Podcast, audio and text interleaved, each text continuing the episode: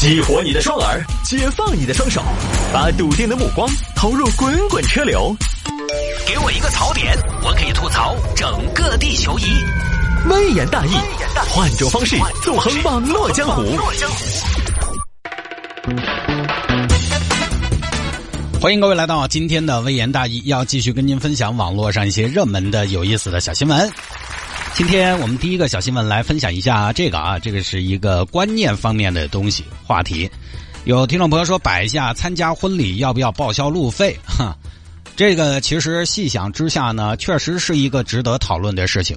有些年轻人他现在举办婚礼，因为现在全国，比如说很多朋友上过大学，你说小学、中学什么的都还好啊。小学、中学呢，大家基本上辐射啊，或者说走出去呢都不会太远，都不会太远啊。你基本上可能像我们当年那些同学呢。好朋友呢，基本上我们老家那些基本上就在四川境内，在四川境内呢，要号召我这结个婚，你开个车过来，说实话，你要让我给你报销路费呢，就说实话，我也能报，但是你是不是显得 稍微有些小家子气了一点啊？这也不好给啊，给多少钱合适啊？但是上了大学之后，你的同学都是天南海北的，大学有很多朋友关系非常铁，你结婚的时候好像，因为刚好又离得比较近嘛。我是说，这个时间离得比较近，对吧？你跟大学同学的关系如果比较要好，你结婚你肯定要请你的大学同学的，而且你们中间还保持着还不错的一个感情的余温，一定要请。所以这儿困扰就来了，天南海北的，那过来一趟不是飞机就是高铁，那这个钱怎么算呢？这儿浙江义乌一个小姑娘办婚礼遇到这事儿了，菊花，你说嘛，我要结婚了。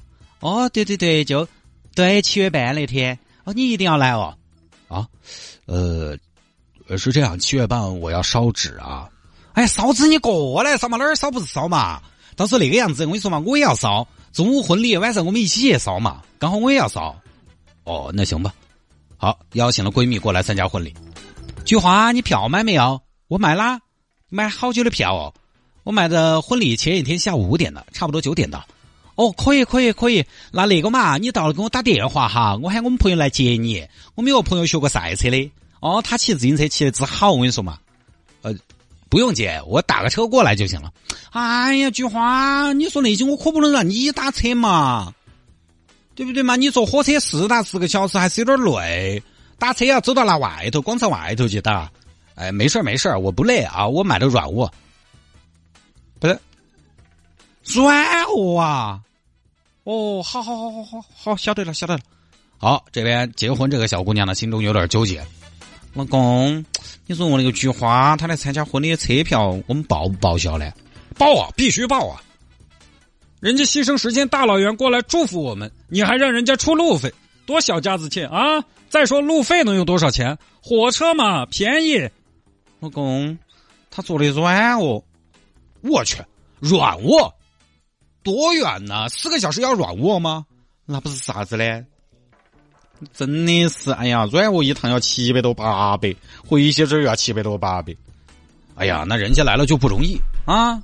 报吧，报了前后就一千六百块钱了。那好吧，别报了。但是不报我心头有点过意不去。那报嘛，报报他拢共可能就送我们四百块钱。那不报，但是不报好吓人哦。那报，但是报了好怄人哦。那不报，但是不报他要出去说，那咱们不结婚了行不行？啊？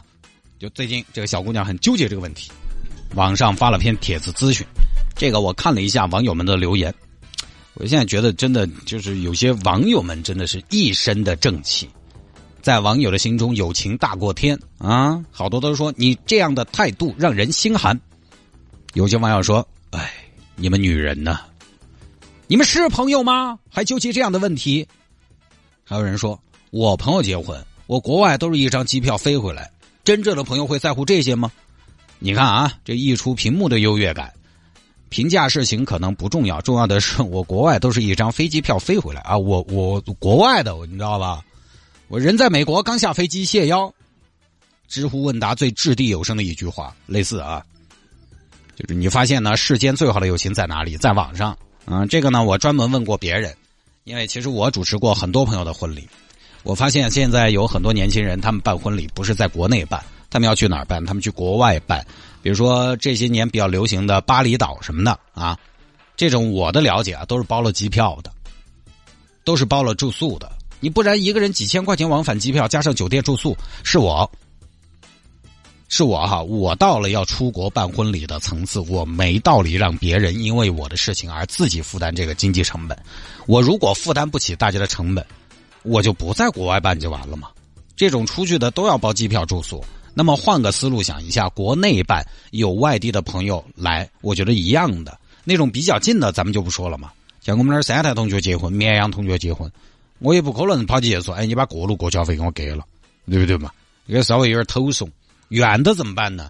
我以前结婚，我有个好朋友在海南，我是觉得让同事从成都过去都怕麻烦别人的人，而我那个朋友呢，我就直接当时就没请，因为他飞回来，当时我算了一下，要两千多三千块钱，这个费用你让他给，我觉得是给人家添麻烦，让我给呢，我觉得我是不是也有点奢侈？我就为了多个见证者，我要多掏三千块钱。我又没有那么强烈的亲朋好友都要来见证我的人生新篇章啊！你看我牛不牛？我结婚了啊！大家快来看呐！我不需要，不需要见证。我不认为他当时有多么的必要，非得参加。尤其是在大家经济状况可能并没有特别宽裕的情况下，我觉得这是没必要的。也不是家大业大，也不是说家里有矿，你过来干嘛呀？不需要。所以我当时怎么做的呢？我就给他打了个电话，我说我这结婚了啊。他说什么时候？我说几月几号啊？你就不要来了，就完了嘛。友情诚可贵，这个机票价也不低呀。老百姓过日子，那个东西要算账，所以我觉得很简单。太远了，有的时候你就考虑一下，真的考虑一下要不要请，就不请就完了嘛。把喜讯告知一下，就说你也别来了，太远了，没必要，就完了。何必跟人家给自己添麻烦？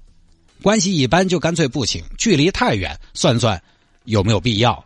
反过来，如果我们是被邀请的人，如果是我的话，关系特别特别好的，现在的阶段来说，我觉得国内我都可以去参加，我都可以接受，我自己负担路费没有问题，我也不要你报销。但是太远了，比如说我这儿在成都，你在巴黎啊，你说你要结婚了，泰国你过来嘛？你喊我去，我只能说，那你能不能把婚礼地点改在巴中，就不要去巴黎了。巴中我还可以努努力，巴黎你太远了，费用太高了，那可能我也只有喊你架个手机，我开个视频会议，我看下直播了事，点个赞。所以这么算起来，我不管大家参加多远的婚礼，其实总会因为路途太远、时间、金钱成本太高而觉得想来想去没必要去的，距离长短的区别而已。于是呢，大家都不要打嘴炮。这个东西其实就是根据个人情况来的。你能负担多大的时间成本、经济成本？每个人条件不一样，我觉得这个就没有必要指手画脚了。前面那个网友啊，我在国外朋友结婚，我都是一张机票飞回来，只能说明什么？只能说明你有钱，你可以负担嘛。你首先你得买一张新票，不是一张机票，不是那么的心疼嘛。没钱你说什么呢？